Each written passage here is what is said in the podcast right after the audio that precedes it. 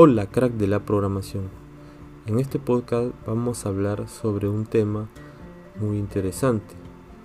Creo que es un tema que va paralelo con nuestras carreras como programadores, desarrolladores y probablemente en otras áreas. La pregunta es, ¿no? tal como dice el título del podcast, ¿es bueno, recomendable o es correcto escuchar música mientras programamos o escribimos código?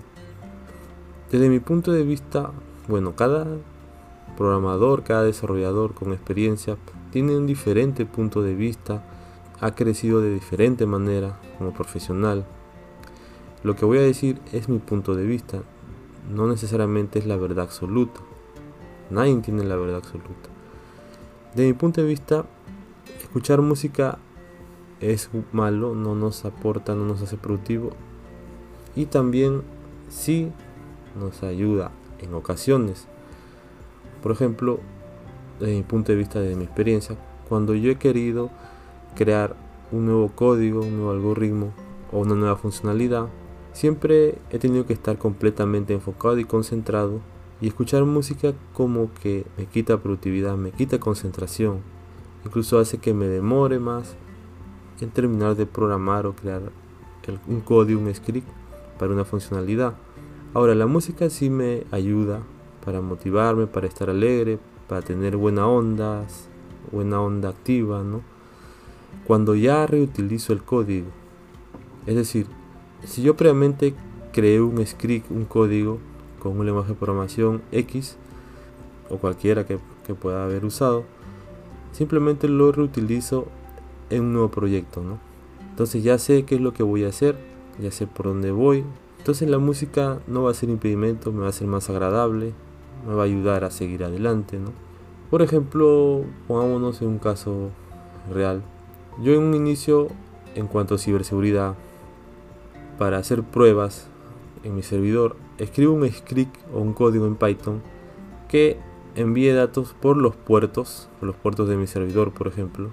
Al inicio, pues lo tuve que codear, tuve que investigar, tuve que estar concentrado al 100% en crear ese código para mis pruebas de seguridad. Y la música no me ayudaba mucho así que la quité esa música no la escuché porque necesitaba estar completamente concentrado. Entonces una vez que lo terminé ya está ya quedó. Y en otro proyecto de repente un cliente me pide hacer auditoría de sus puertos para ver si están protegidos. Y si no es así hay que protegerlo. Entonces yo ya tenía el código el script para hacer pruebas en sus puertos de su servidor. Y pues escuchaba música porque ya tenía el script hecho, ya necesitaba estar completamente enfocado y concentrado. Como puedes ver, pues la solución ya estaba hecha, pero la música sí me parecía agradable. Así que como puedes ver ya te estoy explicando más o menos que la música es buena cuando ya tienes algo hecho y cuando vas a crearlo no es bueno porque necesitas investigar, estar completamente concentrado. Ahora, cada desarrollador tiene diferente forma de ver las cosas, cada uno tiene diferentes niveles de concentración.